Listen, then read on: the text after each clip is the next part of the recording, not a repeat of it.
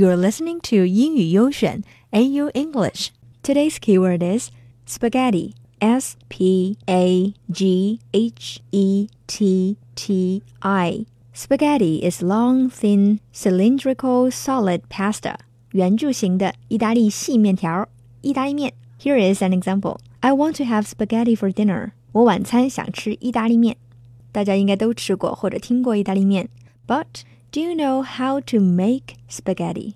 Obviously, British people in 1957 didn't know. 怎么回事呢?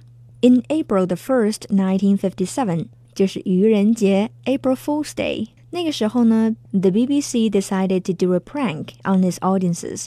当时呢，有一档事实类节目叫做 Panorama. It did a show on the so-called annual spaghetti harvest in southern Switzerland. 这个长大约两分三十秒的所谓的瑞士年度意大利面收获季，还请了著名记者配音。It featured the voice of respected TV and radio journalist Richard Dimble by praising the beauty of real homegrown spaghetti plucked from Asian orchards in Switzerland。我们一起来感受一下六十年前来自英国的声音。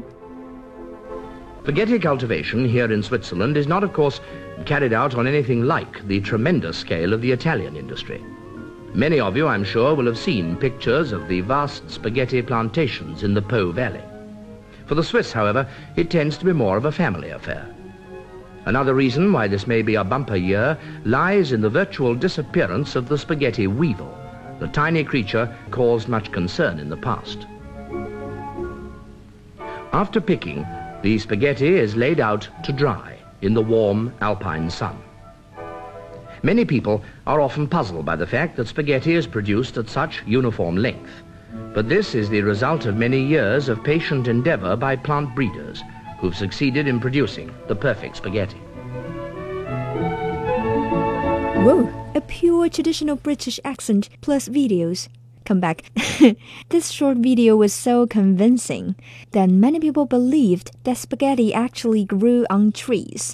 BBC 本来就想开个玩笑，可是这个玩笑开得太认真，严谨的辅国人民 get 不到笑点，但却觉得茅塞顿开、醍醐灌顶啊，竟然信以为真了。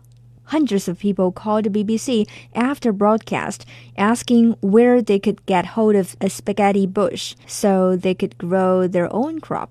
英国人民一想，哎我去，原来每天吃的意大利面是一种植物啊！那我自己种岂不是既省钱又安心？估计当时 BBC 的人要笑死了，还回复打电话咨询的人说。You could cultivate spaghetti at home by planting strands in a can of tomato sauce. 哼哼，在番茄酱里面插上意大利面，慢慢就能长成意大利面树了。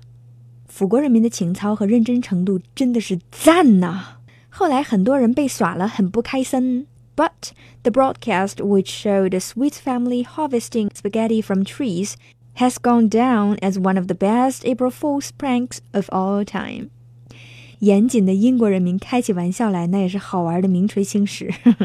哎呀，说的我都想吃意面了。想听到更多好玩的故事和单词，记得订阅英语优选哦。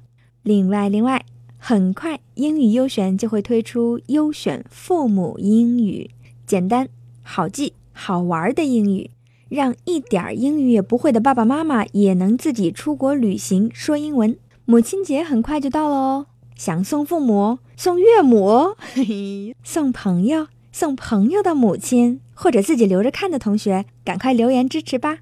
嗯啊，我吃面去啦。Talk to you next time.